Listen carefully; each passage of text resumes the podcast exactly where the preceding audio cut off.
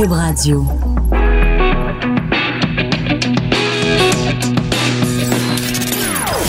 Des opinions bien à elle. Sophie Durocher. Son franc-parler ne laisse personne indifférent. On n'est pas obligé d'être d'accord. Bonjour, c'est Sophie Durocher, très content d'être avec vous en ce mardi 5 février 2019. Écoutez, je ris tellement depuis quelques minutes, je ne me peux plus. Je pense qu'on n'est pas le 5 février, je pense c'est on est le 1er avril puis c'est un poisson d'avril, c'est juste trop drôle. Alors, vous savez toute la, discussion, tout le brouhaha qu'il y a eu autour euh, du gouvernement de la CAQ qui euh, aurait demandé aux commissions scolaires euh, Avez-vous déjà fait ça, vous, un sondage auprès de vos employés pour savoir combien il y avait d'enseignants qui portaient des signes religieux? Et puis, c'est sorti dans les journaux comme quoi ils avaient demandé à faire un recensement. Finalement, le ministre est arrivé en disant, on n'a jamais demandé de recensement. La seule chose qu'on a demandé aux commissions scolaires, c'est avez-vous déjà ces chiffres-là? Est-ce que vous possédez ces chiffres-là ou pas? Et les libéraux ont déchiré leurs chemises, étaient accrochés au plafonnier. Marois Risky se pouvait plus, Pierre Arcan se pouvait plus tous les libéraux étaient déchaînés. Ben, le ministre de l'Éducation, Jean-François Roberge. Écoutez, j'ai essayé de le dire sans partir à rire, mais ça va être difficile. Il vient de faire une, conférence de presse, euh, Jean-François Roberge, et il nous apprend, vous savez quoi? Les libéraux. Les libéraux qui aujourd'hui déchirent leur chemise en disant que c'est du profilage racial, ben, ils avaient déjà sondé les directions d'école quand? L'été dernier. Fait que ce qu'ils disent aujourd'hui qui est absolument inacceptable de la part de la CAQ, c'est ce que les libéraux ont fait l'été dernier. Mettez ça dans votre pipe, puis fumez ça, puis Réfléchissez à ça pendant les 59 prochaines minutes qu'on va passer ensemble. En tout cas, moi, je ris dans ma barbe. C'est quand même assez rigolo. Euh, le sujet dont on va parler en tout début d'émission, c'est ce qui fait la une du Journal de Montréal, Journal de Québec aujourd'hui. Écoutez, c'est une histoire absolument hallucinante. Euh, on verrait ça dans un film, on dirait, ben voyons, le scénariste en a fumé du bon. Il est allé à la SQDC, le scénariste, puis il a imaginé cette histoire-là. Donc, euh, une vice-présidente de la Caisse de dépôt et placement du Québec, d'une filiale, en tout cas, de la Caisse de dépôt, qui est en relation conjugale avec quelqu'un qui est spécialisé dans les prêts, qui a déjà fait affaire euh, de façon très proche avec des membres de la mafia. Puis ce monde-là, évidemment, se parle pas sur l'oreiller. C'est chacun ignore ce que fait l'autre. La main droite sait pas ce que fait la main gauche.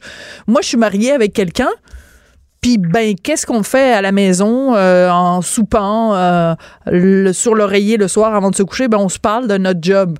Mais ces gens-là, non, non, non, ils ne se parlent pas de leur travail. On va parler avec Jean-François Cloutier, qui est journaliste au bureau d'enquête du Journal de Montréal, qui a sorti cette histoire en compagnie de d'autres collègues, Félix Séguin et autres. Bonjour Jean-François. Bonjour Sophie. Une, longue introduction, Jean-François, pour parler de ce dossier-là. Pourquoi est-ce que c'est grave que euh, cette vice-présidente, donc, qui travaille pour la Caisse de dépôt, que son conjoint, elle s'appelle Martine Gaudreau, pourquoi son conjoint, Alain Cormier, le fait qu'il ait été en affaire avec des gens de la mafia, pourquoi c'est grave, Jean-François? Ben, c'est grave euh, pour, pour, pour euh, la raison de, d'un, justement, il est le conjoint, donc qu'est-ce qu'ils se disent euh, dans, dans leur vie dans leur vie privée, là, il y a, là-dessus, il y a un élément déjà problématique à mon sens. Là. Est-ce que il y, a, de l'information qui peut fuiter provenant de la caisse vers Cormier qui lui-même enverrait l'information à ses partenaires d'affaires qui sont nécessairement pas tous des gens fréquentables? Euh, l'autre question qu'on peut se poser euh, également, c'est euh, le fait que Martine Gaudreau n'est pas seulement la conjointe d'Alain Cormier, elle est également une partenaire d'affaires, elle est associée avec lui dans certaines entreprises mhm. immobilières. Donc, il y a une question encore là ici de conflit d'intérêts et un conflit d'intérêts assez problématique parce que justement, M. Cormier n'a pas nécessairement les meilleures, les meilleures relations d'affaires. Alors, euh, c'est important de mentionner que euh, suite donc à cette bombe que vous avez lancée, toi et les collègues euh, dans le journal de ce matin, suite à cette bombe-là, la Caisse de dépôt et placement du Québec a émis un communiqué à 11h03 aujourd'hui dans lequel on apprend de deux choses. Premièrement, que Madame Gaudreau, donc, elle est suspendue de ses fonctions pendant toute la durée d'une enquête parce qu'il va y avoir en effet une enquête. La Caisse dit, ben, ces accusations-là, ou enfin ces allégations, sont euh, prises très au sérieux parce qu'elles visent des questions d'intégrité et qu'il y a une enquête interne qui a été ouverte hier et qui sera menée par un avocat externe pour faire toutes les vérifications. Bon, ça, c'est la réaction de la Caisse. Moi, ce qui m'intéresse, c'est la réaction de M. Cormier parce qu'il est cité dans le journal de ce matin, il vous traite de, de il dit vous brassez de la marde. Excusez-moi, les amis, mais c'est... généralement euh, bon signe. Quand on reproche euh, ça à un journaliste, euh, je vous dirais, c'est, euh, c'est le signe que justement, il y a peut-être quelque chose qui sent pas bon, en fait. oui, c'est ça. Ben, en général, les excréments, ça sent pas très bon, en effet. Mais il vous accusait finalement de, de vous en prendre à l'intégrité de Madame Gaudreau, que lui présentait comme étant quelqu'un avec une probité absolument exemplaire. Bon, alors évidemment, l'enquête va nous, nous, nous dire ce qu'en pense la caisse, mais il reste que, on le sait, toi et moi, Jean-François, il n'y a pas juste la question des conflits d'intérêts, mais aussi l'apparence de conflits d'intérêts. Donc, comment se fait-il que pendant toutes ces années-là, euh, Madame Gaudreau a pu, au vu et au su de tout le monde, être en relation avec quelqu'un qui avait des compagnies à numéro avec des gens de la mafia, dont euh, des, des, des, collègues qui ont été assassinés pas plus tard qu'il y a quelques semaines, là? Oui, ben c'est ça. Ben, le, communiqué de la Caisse là-dessus ne donne pas aucune précision et c'est un peu dommage parce qu'on avait quand même posé la question hier. Euh, qu'est-ce qui avait été divulgué par Mme Gaudreau euh, à la Caisse de dépôt? Et on ne, nous a jamais donné de réponse. Donc, est-ce que la version comme quoi elle ignorait les activités euh, de son conjoint est, vraiment la bonne, ça reste ça, reste ça reste à voir. Et même si elle ignorait cette, situation de son conjoint, ses liens avec des, gens proches de la, mafia, mm-hmm. Euh, bien, il y a une question qui se pose sur euh, les vérifications qu'elle aurait dû faire en tant que vice-présidente d'une filiale immobilière très importante de la Caisse de dépôt. Avant de s'associer avec quelqu'un, même si c'est le conjoint, il me semble qu'on fait euh, des vérifications minimales. Il y, a, même le cas dans, dans l'article qu'on donne d'une entreprise où Mme Gaudreau est devenue administratrice et actionnaire, qui avait été très, très peu de temps auparavant euh, contrôlé par des gens qui avaient des dossiers criminels, euh, un dossier criminel notamment euh, très grave. Donc, est-ce que c'est de l'aveuglement? Est-ce que c'est de l'aveuglement volontaire? Est-ce que c'est une absence de, vérification qui a été faite? Est-ce qu'elle l'ignorait ou elle ne l'ignorait pas? toutes ces questions-là ne sont pas résolues pour l'instant. Oui, parce qu'on connaît le dicton l'amour rend aveugle, donc on peut peut-être imaginer qu'en étant en relation de couple, il y a certaines choses qu'on préfère ne pas voir. On fait de l'aveuglement volontaire, sauf que euh, l'amour s'arrête quand même à partir du moment où on est administrateur haut placé. Vice-président, c'est quand même assez euh, important dans euh, une, une, une compagnie, un, un organisme qui est une filiale de la Caisse de dépôt. Puis la Caisse de dépôt, c'est important de le rappeler, c'est le bas de des Québécois. Le Caisse de dépôt, euh, c'est un, organisme qui a entre autres investi dans Théo Taxi. Je veux dire, c'est c'est un organisme d'investissement extrêmement important au Québec. Donc, c'est pas comme si c'était une compagnie privée quelque part, puis que la dame était euh, la conjointe d'un gars qui est, qui, est, qui est dans le lit avec euh, des, des gens qui ont des liens avec la mafia. Là, c'est parce que c'est la Caisse que ça devient important. Oui, et tu as absolument raison, Sophie. C'est névralgique. Le, rôle de la Caisse dans le domaine immobilier, surtout l'immobilier commercial au Québec, c'est un rôle central. Quelqu'un qui peut avoir accès à la moindre information sur un projet qui va être approuvé et qui ne sera pas approuvé par la Caisse de dépôt détient euh, un avantage euh, important. Et, c'est pour ça que euh, il me semble qu'au niveau surtout des VP de la haute direction, il devrait y avoir des enquêtes poussées pour savoir vraiment euh, quels sont les liens. Et j'irais même jusqu'à dire, euh, est-ce que comme VP, on peut être en affaires dans des, dans du domaine immobilier au Québec en parallèle de ces fonctions-là qui sont quand même très importantes? Ouais. Je pense que la question se pose. Il y a quelque chose de drôlement intéressant, c'est qu'il y a cette adresse, cette fameuse adresse qui revient dans l'actualité régulièrement, le 1000 de la commune. Alors, si vous habitez à Montréal, vous le voyez quand vous allez dans le Vieux-Port, c'est ce bâtiment euh, qui a, je pense, longtemps servi comme entrepôt et qui maintenant donc a été transformé en condo de luxe. Si vous n'êtes pas de Montréal, ben venez faire un tour à Montréal puis vous verrez là. Mais ce 1000 de la commune, ça revient régulièrement dans l'actualité à cause de toutes sortes de, de, de. Pourquoi cet, immeuble-là est si névralgique, Jean, Jean-François? Ben en fait, c'est ça. Effectivement, c'est un immeuble qui défrait les manchettes depuis depuis plusieurs années et on continue d'en parler. Euh, projet d'abord au départ de Tony Maggi euh, qui a été euh, abattu cette année janvier dernier. À, l'origine, c'était ça. et on a commencé à se rendre compte par après là que Vito Regito, l'ancien parrain de la mafia, était un peu dans l'ombre de, de ce projet-là. Et on avait même appris qu'il aurait été récompensé en recevant cinq condos euh, pour la, somme de 1 dollar euh, condo qui avait été mm. ensuite revendu pour 1,7 million de dollars, donc quand même un bon profit. Donc c'est vraiment un immeuble là où c'est établi. Je pense qu'il n'y a plus personne qui peut vraiment contester que la mafia a eu son, son, son mot à dire, a eu des intérêts. Euh, et aussi, c'est un immeuble qui est important parce que c'est un immeuble qui est un peu isolé dans le vieux port. Donc, mm. beaucoup de gens, nécessairement, hein, qui, qui, avaient des choses à se reprocher, qui cherchaient à voir si la police venait les épiers, ont élu domicile euh, là. Euh, donc, un projet quand même assez assez trouble. Et euh, ce qu'on voit là, dans, cette, dans, notre reportage, c'est que Alain Cormier a joué un rôle, encore une fois, dans ce projet-là, en tant que, que, financier. lui nous dit qu'il a été là très peu de temps, mais les documents, les documents administratifs, les documents d'entreprise, enregistrement qu'on a nous disent qu'il est peut-être resté plus longtemps que ce qu'on pense. On a des signatures qui, qui, datent de 2010, donc il aurait joué un rôle encore une fois, le de financier dans ce projet-là, à côté de gens euh, très peu fréquentants. Alors, c'est intéressant parce que quand je lisais votre article euh, ce matin, je dis votre article parce que vous êtes plusieurs à l'avoir euh, signé.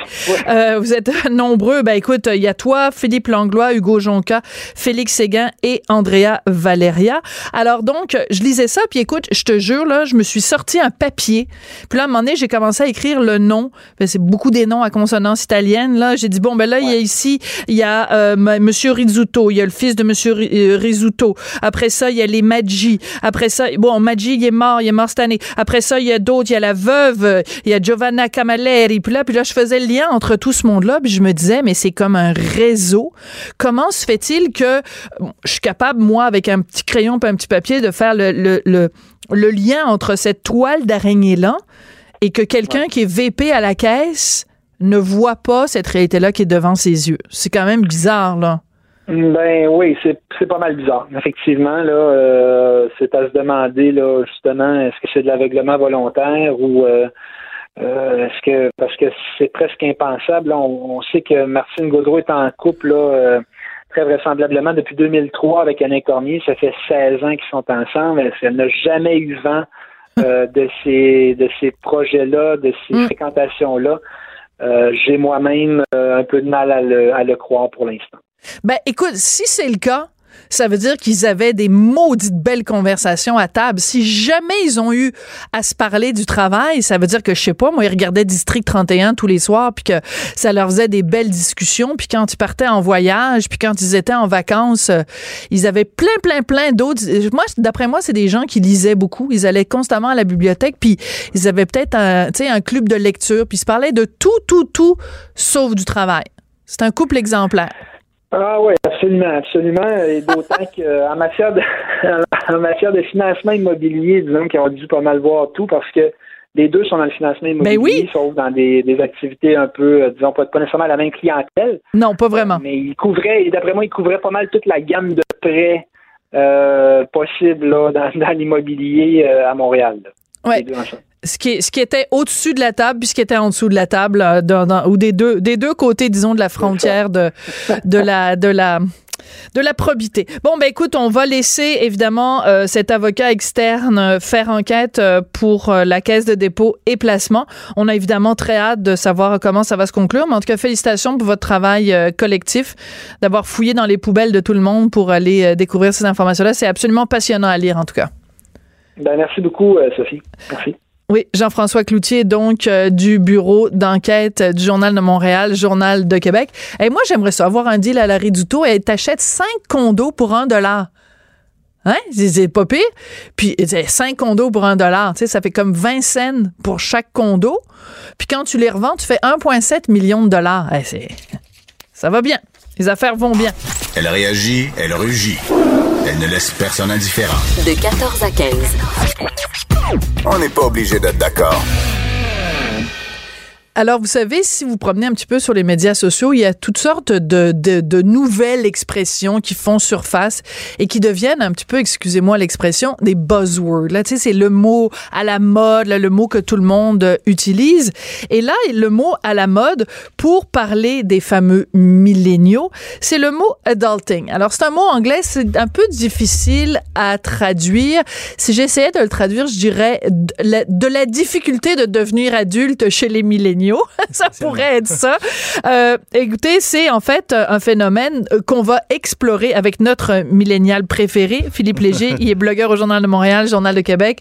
Bonjour Philippe. Bonjour Sophie. Écoute, le adulting, essentiellement, c'est une façon de décrire le fait que les mhm. gens de ta génération, toi là, mhm. qui, est assis, toi qui assis devant moi, la difficulté que certains d'entre vous, en tout cas, avaient à devenir des adultes mhm. avec les responsabilités qui viennent avec. Alors, ça inclut, par exemple, être capable de faire bouillir de l'eau pour mettre des papates dedans, euh, faire sa lessive, faire ses lunchs, respecter un budget, euh, toutes sortes de choses que nous, les adultes, on est habitués de faire. Mais vous, vous avez été trop gâtés par vos parents. Peut-être un peu surprotégé, je suis capable de l'avouer.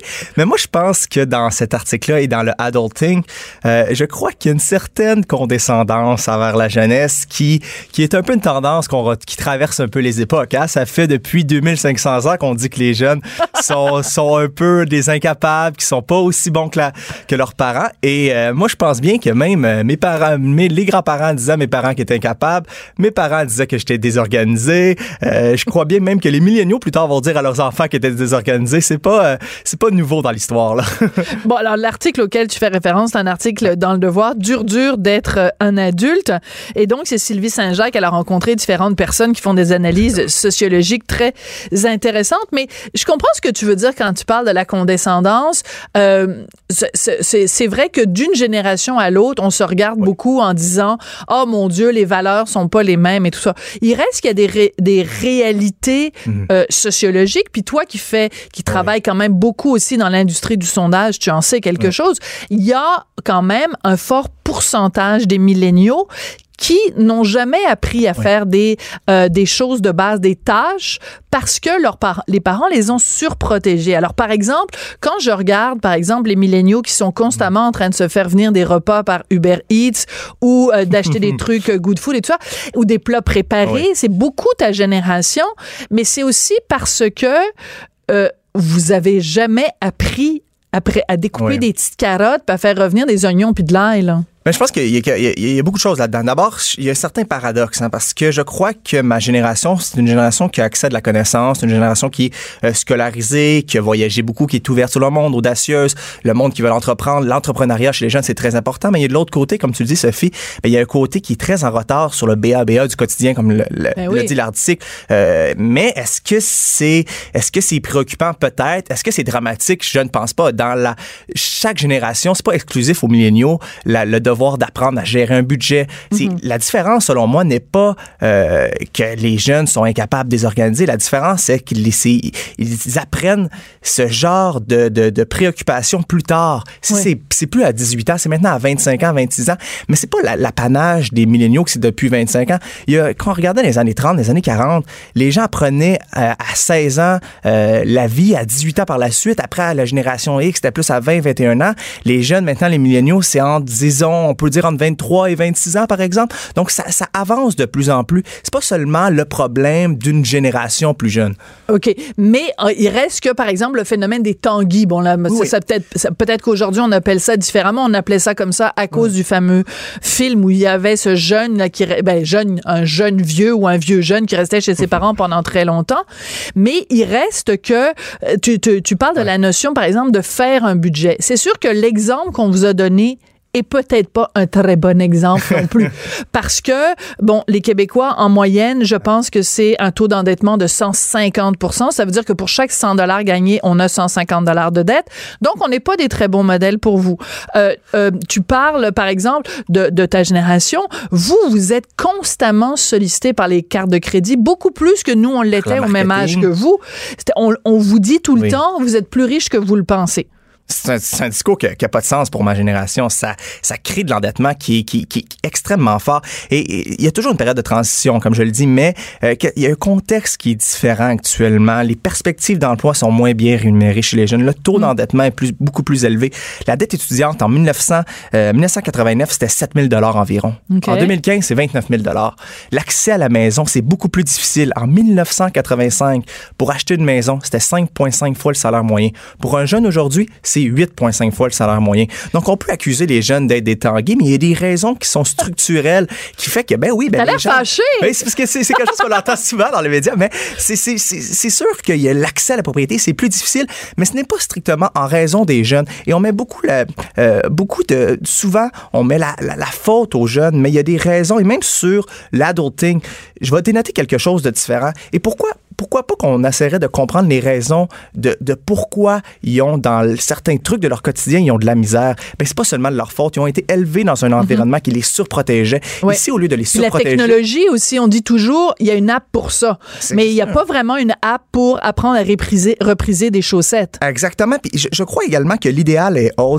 Y, a, y a une vingtaine, une trentaine, en disons 40 ans, euh, l'idéal d'une personne était essentiellement quoi? Avoir une maison, avoir des enfants, se marier avoir un revenu décent. C'est essentiellement les objectifs de, des, des gens. Maintenant, l'idéal, entre l'attente et la réalité, il y a un écart. Ce qui mhm. fait que les jeunes, ben, à un jeune âge, ils veulent avoir un emploi qui est bien rémunéré, avoir euh, un, du, temps. Un, du temps, un équilibre personnel, professionnel intéressant, avoir un emploi qui permet de s'épanouir, euh, euh, également avoir ils des veulent voyager. Ils veulent voyager. Donc, il y a une écart entre le, entre le rêve et la réalité qui est plus grand. Ce qui fait que le passage, il est différent entre, entre le passage du, ben, ben, disons, adolescent au passage hmm. adulte, il se fait plus tard. C'est essentiellement ça qu'il faut comprendre par la adulting. Au-delà de, au-delà de l'anecdote, au-delà du hmm. hashtag qui est, qui, qui est drôle. C'est drôle. C'est drôle, mais c'est aussi symptomatique, c'est révélateur d'une génération ben, que ça prend de plus en plus de temps avant d'avoir les, les responsabilités d'un adulte. Mais je te dirais aussi qu'il y a un autre phénomène, c'est que avant, dans une famille québécoise type, mettons, t'avais, bon, à l'époque, mettons, à une certaine époque, t'avais 14 enfants. Après, mettons, t'avais 5 enfants. Puis aujourd'hui, tu en as un. Regarde ma famille à moi. Moi, je suis la plus jeune d'une famille de cinq enfants. Ben, j'en ai fait juste un enfant. Quand j'étais jeune, moi, ben, écoute, on apprenait tous à prendre soin les uns des autres. On apprenait à faire des choses dans le quotidien parce qu'on n'avait pas le choix. Ma mère, elle en avait cinq dont il fallait qu'elle s'occupe. Avait pas le temps, fait qu'on s'arrangeait. Hmm. Moi, j'en ai juste un. Ben, mon fils, il ne sait pas faire bouillir de l'eau pour faire cuire des pâtes. Il ne sait pas répriser des chaussettes. Euh, il sait pas faire un budget. Remarque, il y a juste dix ans. Juste ça. Mais, quand j'ai lu ce texte-là, dans le devoir, je me disais, hey, euh, puis c'est tout ce que j'ai fait après avoir lu l'article? Mon fils, il s'était taché son chandail que je venais de lui acheter. J'ai dit, tu vas le nettoyer toi-même. On mm. est descendu au sous-sol. J'ai présenté. J'ai dit, voici une machine à laver, voici une sécheuse, voici où mm. tu mets le truc, voici le, le, bouton et tout ça. Je me suis dit, à partir de maintenant, tes vêtements, tu les laves. Mhm. tu vois, ça a quand même eu cette réaction, cette réflexion-là a quand même porté fruit. Et je crois que c'est une réflexion à avoir de peut-être donner un peu plus de, de peu plus d'espace aux jeunes pour s'épanouir, pour faire des erreurs. Et euh, oh ben là, tu me feras pas pleurer cette génération, Philippe. On pas besoin J'aime décrire ma génération. Ben vous manquez tellement d'espace, pauvre petit minou, vous manquez d'espace. J'aime j'aime décrire ma génération comme ils ne sont pas aussi bons qu'ils le pensent, mais ils ne sont pas aussi mauvais qu'ils qu'ils se font décrire. C'est comme ça ah, que j'aime définir ma génération parce que c'est pas vrai que les milléniaux sont des génies qui vont révolutionner le monde. Ça, c'est complètement faux. Mais c'est pas vrai non plus que ma génération, c'est une génération de, euh, de gens incapables, désorganisés, qui ne sont, qui ne sont pas capables de faire la cuisine. C'est pas vrai. Ce sont des choses qu'ils vont apprendre, que ma génération va apprendre au cours de leur vie. Est-ce qu'ils vont l'apprendre à 18 ans? Probablement pas. Est-ce qu'ils vont l'apprendre à 25, 26 ans? Probablement. Oui, mais, mais c'est intéressant aussi parce que la société évolue et toi, comme humain, tu évolues par rapport à ce que la société exige de toi. Si tu nais en 1940 et que tu ne peux pas survivre si tu ne sais pas comment faire cuire des patates, mhm. ben si tu sais pas comment faire cuire des patates, tu vas mourir de faim. En 2019, si tu sais pas comment faire cuire des patates, ben tu as une app pour faire venir de la bouffe, puis c'est mhm. quelqu'un d'autre qui est payé un salaire minable pour faire cuire des patates. Donc, ton, ton adaptation à la société requiert pas les mêmes, euh, les mêmes qualités, là. Exactement. Puis je, je crois qu'il y, y a beaucoup, de, y a beaucoup de, de points positifs à la numérisation de, de- de notre vie. Mm. Euh, on a des vies beaucoup plus faciles, mais c'est sûr que ça nous permet, c'est sûr qu'une des conséquences, ben, c'est qu'il y a un relâchement en termes de responsabilité individuelle, Mm. de savoir, ben, essentiellement, le BABA de la vie quotidienne, comme l'article le dit. C'est sûr qu'il y a ça dans, dans les médias sociaux. C'est sûr que ça permet de se connecter. C'est sûr que ça permet d'avoir des, connaissances qui sont beaucoup plus larges qu'avant. Mais en même temps, c'est sûr également que ça crée de la paresse, que ça crée euh, une génération qui, malheureusement, à bien des égards, euh, ben, le passage entre la vie adulte et le passage entre la vie adolescent, comme je le dis, et la vie adulte se fait un peu plus tard, encore une fois. Est-ce que tu sais, toi, comment repriser des chaussettes? Je commence à l'apprendre. Moi, j'ai appris la cuisine il y, a, il y a quelques, disons, il y a quelques mois, depuis que j'ai quitté un appartement. Puis depuis que j'ai Mais tu réponds pas à ma question. Est-ce que tu sais, est-ce que, Oui, mettons t'as un ben- trou dans tes chaussettes, tu sais comment faire? Là, tu prends un petit œuf, tu mets l'œuf en dessous, puis Ouais. là, tu prends ton aiguille. Est-ce que tu sais comment rentrer le fil dans le chat de l'aiguille? Non. Ah, ben voilà! Le chat sûr, sort mais- du sac. Ben, c'est le chat avec un S dans une aiguille, puis c'est le chat avec un T, évidemment. Mais euh, mais il y a pas grand monde qui sait faire ça, rentrer euh, le, le, le Je pense fil. beaucoup je pense pas qu'il y a beaucoup de personnes de ma génération qui est capable de faire ça. Mais euh, je pense aussi qu'il y a beaucoup de gens de ta génération et de plus en plus de gens de la mienne, quand leur chaussette est trouée, ils prennent la chaussette puis ils la jettent aux poubelles. Alors que la génération de mes parents, ça aurait été un scandale. Ben voyons, ta chaussette est trouée, reprise-la. C'est c'est un changement de mentalité qui est C'est- complet. C'est sûr qu'il y a un changement de mentalité à ce, à ce sujet-là. Alors, on est peut-être des surconsommateurs, mais euh, écoute, moi, je redécouvre les vertus de, de, de l'aiguille, euh, du fil et de l'aiguille. Ben écoute, je te donnerai des cours Une de ma privés. génération. Je te donnerai des cours privés euh, pour pas cher, te montrer à repriser tes chaussettes. Parfait. Tiens, je suis curieuse de vous entendre. Est-ce que c'est quelque chose que vous, vous faites, chers auditeurs? Est-ce que vous, quand vos chaussettes sont trouées, est-ce que vous les prenez, vous les jetez à la poubelle? Est-ce que vous êtes un millénial? Ou est-ce que vous faites partie des gens de, ma génération ou plus vieux euh, et que vous prenez le temps de prendre une aiguille? Et toi, Hugo, qu'est-ce que tu fais? Est-ce que tu reprises des chaussettes? Il fait signe que non. C'est effrayant. Et Incroyable. ce Mais n'est je te pas, un- donnerais ce n'est pas un millénial. non, c'est pas un millénal, c'est un vieux. Ben, en tout cas, pas si vieux que ça. Mais je te donnerai des cours privés à toi aussi. Alors, euh, c'est, ça va être euh, 1-800 Sophie Durocher à vous apprendre à briser vos chaussettes. Merci beaucoup d'avoir été là, Philippe. On Merci continue euh, à te lire dans le Journal de Montréal, le Journal de Québec. Et si vous voulez me partager vos histoires de chaussettes reprisées ou jetées, vous m'écrivez à studio.cube.radio. Chroniqueuse et blogueuse au Journal de Montréal. Sophie Durocher. On n'est pas obligé d'être d'accord. Bon, on n'a pas fini d'entendre parler de Théo Taxi, de la compagnie donc euh, qui a fait faillite. Euh, le celui qui a créé, qui a mis euh, Théo Taxi euh, sur la carte, Alexandre Taillefer, l'homme d'affaires Alexandre Taillefer, était à tout le monde en parle dimanche. Euh, C'est aussi dans les nouvelles Théo Taxi parce que ben notre patron ici, Pierre-Carl Pellado, euh, a confirmé un scoop de mon collègue Mario Dumont qui nous apprenait ce matin que donc Pierre-Carl Pellado était intéressé par Théo euh, Taxi. Pierre-Carl Pellado l'a confirmé lui-même sur Twitter en disant oui, j'ai un intérêt pour Théo Montréal, dont j'étais d'ailleurs client depuis les tout débuts. Je crois, j'ai toujours cru à la mobilité électrique et à son potentiel pour le Québec, mais il précise il s'agit d'une initiative personnelle sans lien avec Québécois. Bref, pour parler de Théo Taxi et surtout de la déconfiture et de pour savoir est-ce que Alexandre Tafer s'est bien euh, défendu ou pas, à tout le monde en parle. Ben, j'en parle avec François Lambert, qui est lui-même euh, homme d'affaires. Bonjour François.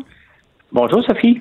Alors, euh, après le passage d'Alexandre Taillefer à Tout le monde en parle dimanche, euh, tu euh, tu t'es fendu d'une d'une longue page Facebook. Tu t'es vraiment tout le temps, t'es vite sa gâchette, hein? T'es euh, le, le, le chroniqueur qui dé- déga- dégaine plus vite que son ombre. En fait, t'es pas un chroniqueur, mais t'es bon un citoyen qui dégaine plus vite que son ombre. Qu'est-ce que t'as Ça m'a pensé? pris du temps. Ça m'a pris du temps pour Alexandre parce que c'est sûr que suite à Caroline, Caroline, elle a fini à 8h35. À 8h37, j'avais écrit ma chronique. Oui. Euh, mais là, c'était évident, elle me plantait. Donc, j'étais pas, euh, pas pour me, me- ne pas me défendre. Alexandre, j'avais déjà écrit beaucoup sur Théo Taxi, puis pour moi, c'était comme juste de répéter, mais j'ai réécouté l'entrevue hier. Ouais. Et une chose que mentionné, c'est que la, la différence entre la persévérance et l'acharnement, et que là, Théo était tombé dans l'acharnement. Et Mhm. j'ai dit, bon, je vais l'écrire. D'un côté, euh, Alexandre s'est très, très bien défendu, à tout le monde en parle, mais Alexandre, c'est un vendeur. Mm. OK? Moi, moi, je l'aime bien, Alexandre. Ça ne veut pas dire que je vais embarquer dans ses projets. J'aime la, la, la, la, la, la, la, la façon qu'il défend ses projets parce qu'il y croit. Il a mis de l'argent. Le monde va dire, ouais, il a juste mis 1,5 million, mais c'est 1,5 million de moins dans ses poches en ce moment-là. Tout à fait. Et- oui. Ouais, non, vas-y, ben continue. Donc t'aimes t'aimes Ok. ça- t'aimes le- son côté euh, vendeur et il est certainement passionné, mais il y a quelque chose qu'il a dit à tout le monde en parle qui moi m'a frappé, qui t'a frappé toi aussi, c'est qu'à un moment donné, il dit ben de toute façon, il l'avait dit aussi euh, euh, dans, dans- sur différentes euh, tribunes, il dit bon écoutez, moi euh, j'ai lancé Théo Taxi, euh, oui, j'ai j'ai reçu bon 5 millions en subvention, le reste c'était des investissements et tout ça, mais il dit euh, une fois qu'on s'est lancé en affaires, on a voulu changer la réglementation. Oui. Le gouvernement a refusé et c'est pour ça qu'on s'est planté. Ben moi, quand j'écoute un homme d'affaires me dire ça, et je ne suis pas femme d'affaires, je me dis, ben, c'est parce que t'as mis la charrue avant les bœufs. Il me semble qu'avant de te lancer en affaires dans un domaine X, tu te renseignes sur la réglementation X. Et si tu penses que tu ne seras pas capable de faire changer la réglementation X, tu te lances pas en affaires dans le domaine X. Ben exactement. C'est là que je je suis en désaccord avec Alexandre et je l'ai mentionné d'emblée. J'ai dit c'est certain qu'il ne sera pas d'accord avec moi là-dessus. Mais de, de, de- de- pour euh, rentabiliser l'entreprise, ça prenait un changement de réglementation. Ben l'entreprise est morte en ce moment depuis une semaine et je n'ai entendu aucun, aucun, aucun euh, compagnie de taxi aller les défendre, aller défendre Théo parce que ça faisait, ça fait leur affaire que Théo soit mort. Parce que Théo venait changer les règles du jeu. Théo, tu sais, Théo, là, et Alexandre a mentionné qu'il a fait élever le- l'industrie du taxi. C'est faux. Théo était à un niveau supérieur à l'industrie du taxi traditionnel, était au même niveau qu'Uber. Pour moi, il n'y avait pas de différence. C'était socialement cool de prendre Théo, c'était socialement pas cool de prendre un Uber. Ça, c'est, c'est- mais à la fin, on avait le même service client. Euh, et on était bien servi dans les deux cas. Euh, mais l'industrie du taxi est revenue exactement à l'âge de pierre en ce moment. là. Il n'y a rien d'évolué depuis que Uber est arrivé dans le, portrait, euh, Sophie. L'industrie du taxi ne s'est pas modernisée. Ils refusent d'avoir des mouchards, ils refusent d'avoir une application. Ils veulent continuer à travailler au travail au noir. Et on le voit, Alexandre n'a pas raison dans ce style-là qu'il a élevé l'industrie du taxi. L'industrie Ouais. du taxi est restée au même Ouais. niveau. Il, il disait, il a dit euh, spécifiquement, tout le monde parle, il a dit je l'ai drainé euh, vers le haut, mais en fait, euh, dans les faits, il y a strictement rien qui a changé. Dans, dans ton texte, tu dis quelque chose d'intéressant. Tu dis euh, quand on se fait un plan d'affaires, il faut faire trois colonnes Euh, des Oui. prévisions pessimistes. Donc, en mettant les choses au pire, réaliste, donc en étant lucide et optimiste. Tu peux pas faire ça en faisant uniquement des prévisions optimistes. Et moi, depuis le début que j'entends Alexandre Taillefer se défendre sur toutes les tribunes, c'est toujours la même chose. Il dit, ben là, on n'avait pas pré on avait prévu que euh, chaque heure, ça coûtait euh, 30, 30, euh, 20 27 dollars et puis qu'on allait faire 32 euh, de revenus et que donc notre marge était de 5 dollars. Puis il dit, ça été le contraire. Ça a coûté 32 dollars. On a fait 27, donc on perdait 5 dollars. Ben oui, mais c'est parce que il, il- c'est pas comme s'il avait découvert tout d'un coup, oh my God, mes taxis, faut que j'aille re- les recharger leur batterie. Je, Non, comprends pas comment, ben, quel tour de passe-passe il essaye de nous faire passer en nous disant qu'il a découvert tout d'un coup que ça coûtait plus cher qu'il pensait. Mais de découvrir fait partie de l'aventure entrepreneuriale. Mais lui a découvert à coût de 60 millions, à coût de 150 taxis, au lieu de commencer avec 3-4 taxis, de commencer plus petit puis de tâter le terrain.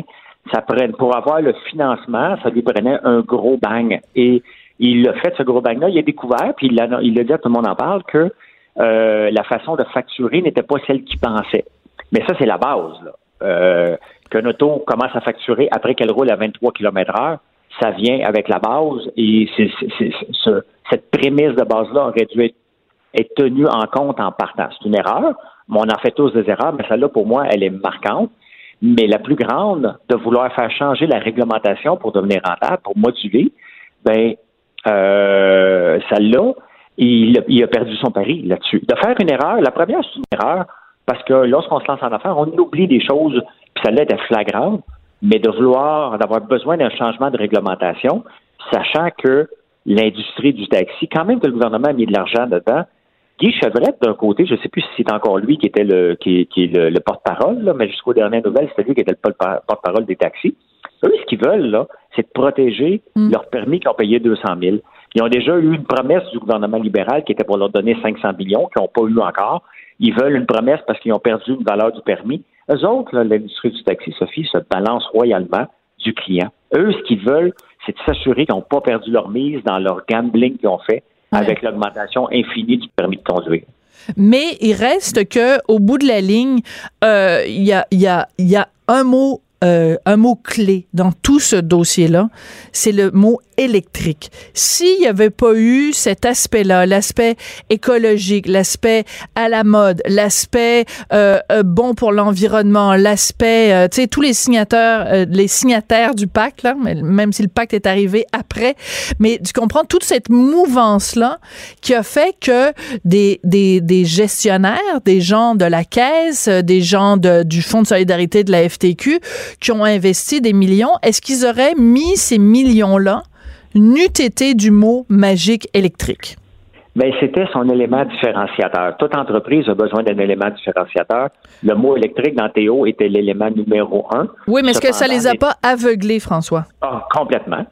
Non, non, mais complètement, Sophie, ça a aveuglé tout le monde parce qu'on s'est dit c'est électrique, c'est propre, mais on paye deux fois le prix d'un taxi, mais on n'est pas capable de charger deux fois le prix. Ça me fait Et il est arrêté, il est arrêté 50 du temps en plus. Donc, juste ça, juste cette mathématique-là a fait que moi, je les ai vus, ces chiffres-là, au tout début. Moi, j'ai passé mon tour. Et c'est correct qu'Alexandre y croit. C'est correct qu'il Qu'est-ce que tu veux dire? Tu as passé ton tour. euh, Alexandre était venu te voir pour que tu investisses dans Théo Taxi? Ben, ça s'est pas passé comme ça. C'est que j'étais à son bureau parce qu'on rencontrait deux jeunes entrepreneurs euh, dans lesquels on avait fait une offre conjointe, Alexandre et moi, dans l'œil du dragon. OK. Et il s'en venait au bureau d'Alexandre. Et avant qu'il arrive, il me dit François, j'ai un projet à te présenter. On va mutualiser tous les taxis. Je suis là-dessus. Ça va s'appeler Théo. Et il me l'a présenté. Puis moi, j'ai fait comme aïe aïe. C'est pas pour moi. Des subventions, j'aime pas ça. C'est trop long. Faut changer la réglementation. Non, mais ça faisait partie de son plan d'affaires et c'est Ouais. correct. Lui, il est à l'aise d'aller jouer des games politiques là-dedans. Puis moi, je lève mon chapeau pour ça. Moi, j'aime la paix, j'aime la simplicité. J'aime pas trop avoir de prêts. J'ai, vendu mon entreprise, mon centre d'appel. Il n'y avait pas de Ouais. dette, il n'y avait pas de Mais- il n'y avait mais- rien. J'aime la paix. Mais est-ce que la raison pour laquelle tu n'aimes pas les subventions, François, c'est qu'avec les subventions viennent des petites cordes? Il y a des petites cordes attachées à ça. Euh, tu nous en as parlé à un moment donné à propos de, de ta ferme ou de ta propriété, que quand euh, tu demandes euh, des subventions, c'est ça vient avec euh, 92 milliards de pages de paperasse puis de ci puis Oui. de ça. Donc c'est la Je liberté que tu préfères parce que euh, plutôt que d'avoir à, à, à dépendre des mamelles de l'État. Ben, tu sais, Sophie, bon, je fais de la grande culture. La grande culture veut dire aussi des pesticides. Donc, il y a quelqu'un qui vient calculer, qui vient me dire exactement ce que je dois mettre, parce que pour avoir l'assurance stabilisation et l'assurance récolte, je dois mettre un nombre euh, précis d'engrais chimiques sur mes terres, sinon je ne l'ai pas. Donc, déjà là, c'est un lobby qui pousse beaucoup, puis on le voit avec Ben, on le voit avec le- le avec dossier le- du lanceur d'alerte. Ben, c'est exactement Ben, ça qu'il dénonçait. Ben, exactement, et je le vis à tous les jours, donc Hein? je, je suis 100% de son bord, de un. De deux, je préfère faire de l'agriculture responsable que de faire de l'agriculture biologique et avoir un cahier de charge et des gens qui vont venir me regarder pour voir est-ce que je le fais de la bonne façon? Je fais de l'agriculture biologique par choix, mais je ne respecte pas le cahier de charge et je ne marquerai jamais dans mes produits que c'est biologique. Par contre, c'est responsable. Par choix encore, de ne pas avoir quelqu'un qui vient me dire quoi faire, quoi ne pas faire. Et c'est ça que vient une subvention. Ça vient avec un, un- un- une responsabilité et quelqu'un qui va venir s'assurer que la, la subvention est bien dépensée. Alexandre était à l'aise avec ce modèle-là et c'est correct parce que il y a des subventions pour l'auto électrique. Il y a des subventions puis parce qu'on veut pousser ça. Mais tu me Mais confirmes quand même, pour mettre ça en termes simples, là, François, mettre ça en- Oui. mais en termes simples, on peut dire qu'au moment où euh, Alexandre Taillefer allait se lancer dans Théo Taxi, il t'en a parlé et toi, t'as passé ton tour. Aujourd'hui, on apprend que donc Pierre-Carl Pellado euh, a de l'intérêt pour Théo euh, euh, Taxi. Il dit c'est une initiative personnelle sans lien avec Québécois. Toi, est-ce que tu embarquerais aujourd'hui dans Théo? Ben, tu sais, c'est un peu requin, là, mais la réalité, c'est qu'aujourd'hui, Théo a un nom. Et 84% des Québécois, en tout cas des Montréalais, parce que c'est Montréalais, euh, appuient Théo. Théo Ouais. euh, a une portée. C'est un sondage euh, léger ouais, qui a été publié cette semaine dans le journal. Ouais. Euh, comme utilisateur, je n'aimais pas l'application Théo parce qu'elle ne donnait pas le bon temps d'attente. Ça, Ouais. c'est un problème et je si je prenais en main Théo Taxi, je, en bon québécois, je scraperais cette partie-là qui est mal, qui est pas bonne. La, la- la partie techno du temps d'attente n'est pas bonne. Regarde, moi, j'ai une application avec Bosmi. On utilise le temps d'attente de Google. On n'investit Ah. pas là-dedans. C'est Google qui le fait très bien. Ils ont mis 1000 développeurs là-dessus et c'est bien correct. Ça marche à chaque fois. Quand je dis que je vais me rendre en deux minutes, ça prend deux minutes. OK. Puis euh, Uber, quand tu commandes un Uber, tu vois où est ta voiture, puis s'ils disent qu'il arrive dans cinq minutes, il arrive dans cinq minutes, pas dans, pas dans trois minutes, là.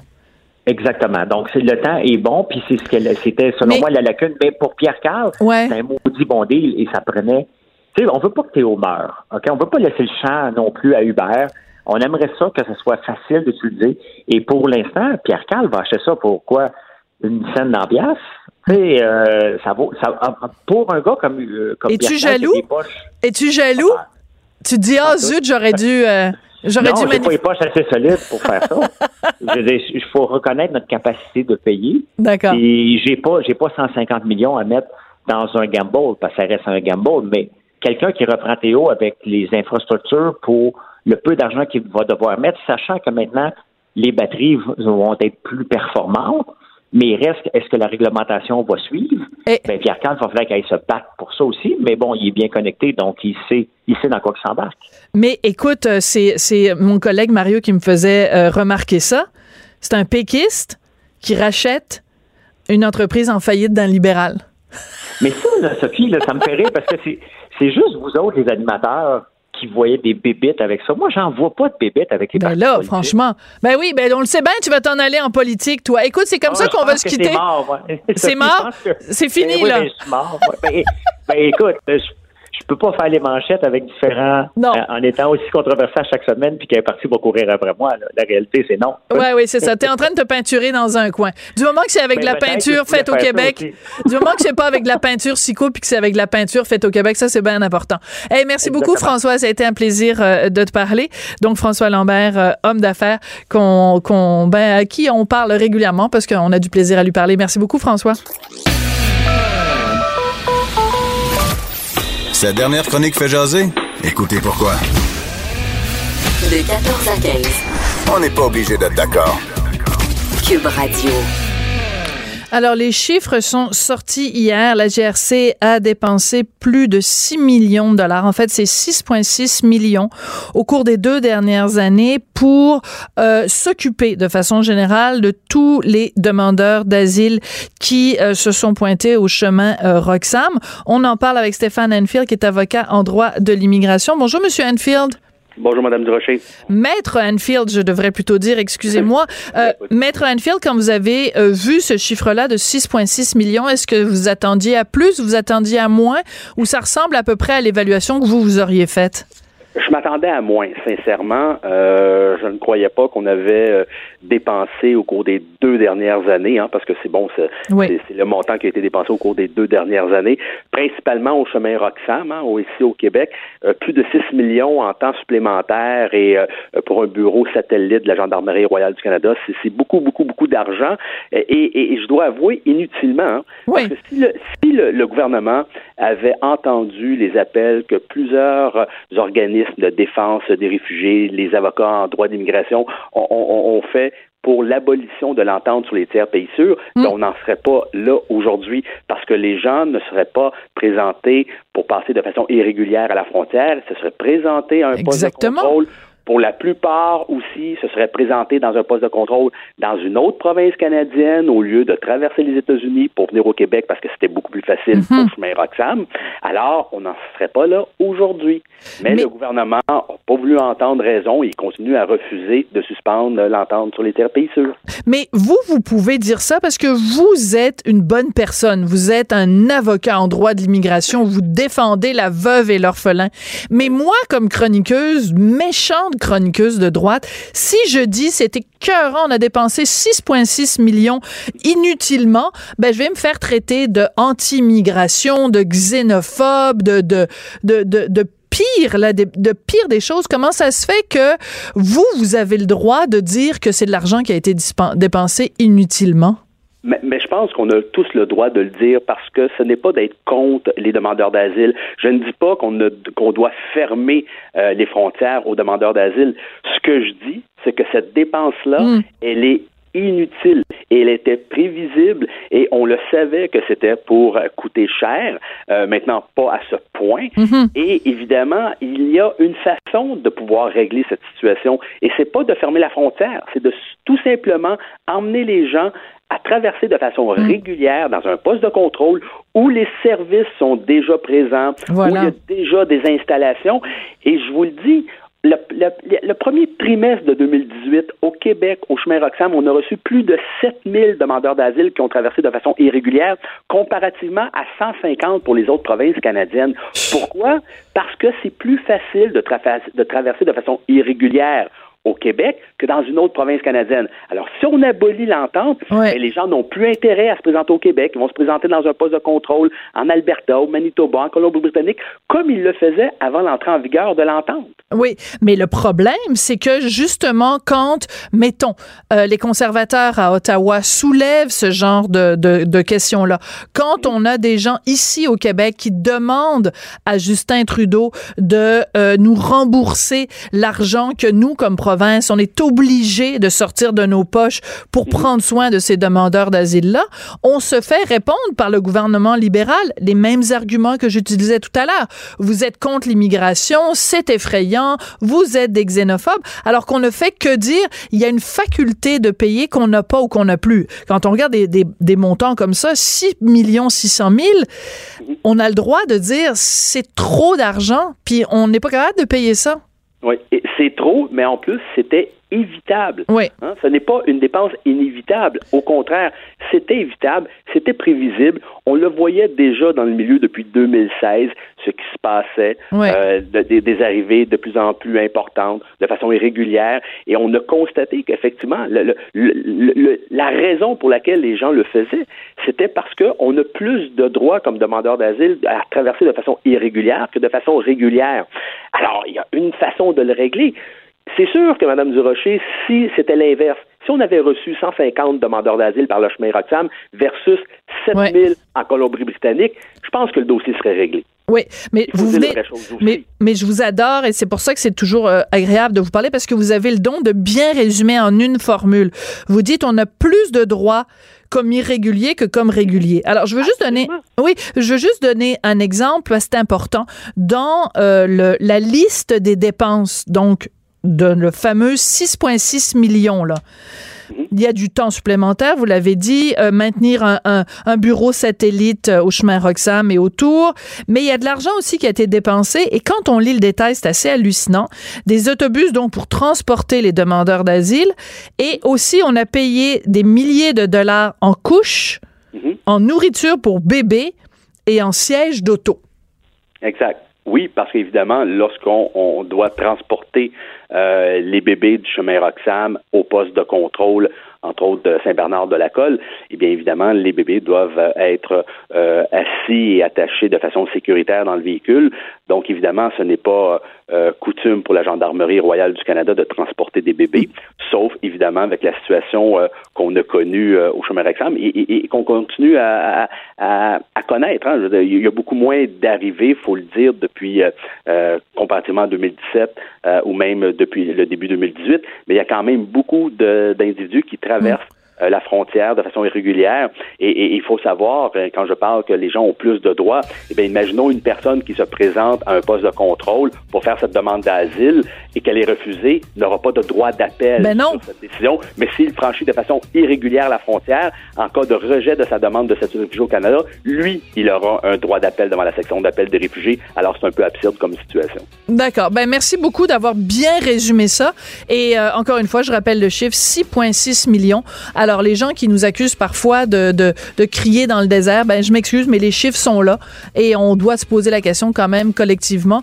Quand en plus des gens comme euh, euh, Maître Enfield nous disent que c'est de l'argent qui est dépensé inutilement et qu'il y a une façon très simple de régler ça. Et ce n'est pas être anti-immigration que de dire ça, c'est au contraire de dire il y a d'autres façons de faire rentrer des gens euh, au pays que de les faire rentrer de façon irrégulière. Cube Radio.